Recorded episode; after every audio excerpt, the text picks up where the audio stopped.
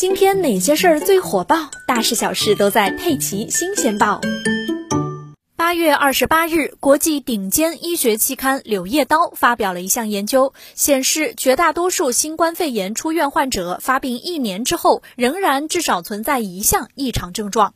本次研究纳入了一千两百七十六名去年从武汉金银潭医院出院的新冠肺炎患者。与急性感染后六个月相比，一年之后部分后遗症随着时间的推移显著消退。其中，疲劳或肌肉无力是最常见的症状，但是比例是在逐步下降的。睡眠障碍、脱发、嗅觉失灵的比例比六个月对照组也下降近一半。心悸、关节疼痛的比例则没有明显变化。肺功能方面，六个月时有一百二十八名出院患者进行了肺部 CT 检查，检查结果表明，所有人都至少出现一种影像学异常。值得注意的是，呼吸困难患者比例从半年时的百分之二十六略微增加到了十二个月时的百分之三十，而在长达一年的时间里，大约百分之二十三十的中度患者观察到肺弥散障碍，这一比例在危重患者中高达百分之五十四。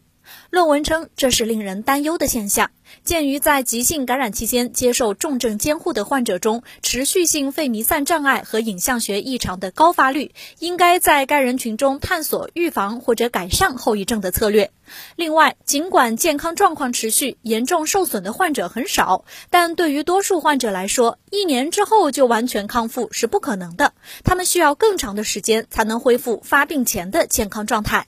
研究还反映了女性受新冠后遗症的影响更大。报告有疲劳或肌肉无力的女性比例是男性的一点四三倍，焦虑或者抑郁的比例是男性的两倍，弥散障碍的比例是男性的二点九七倍。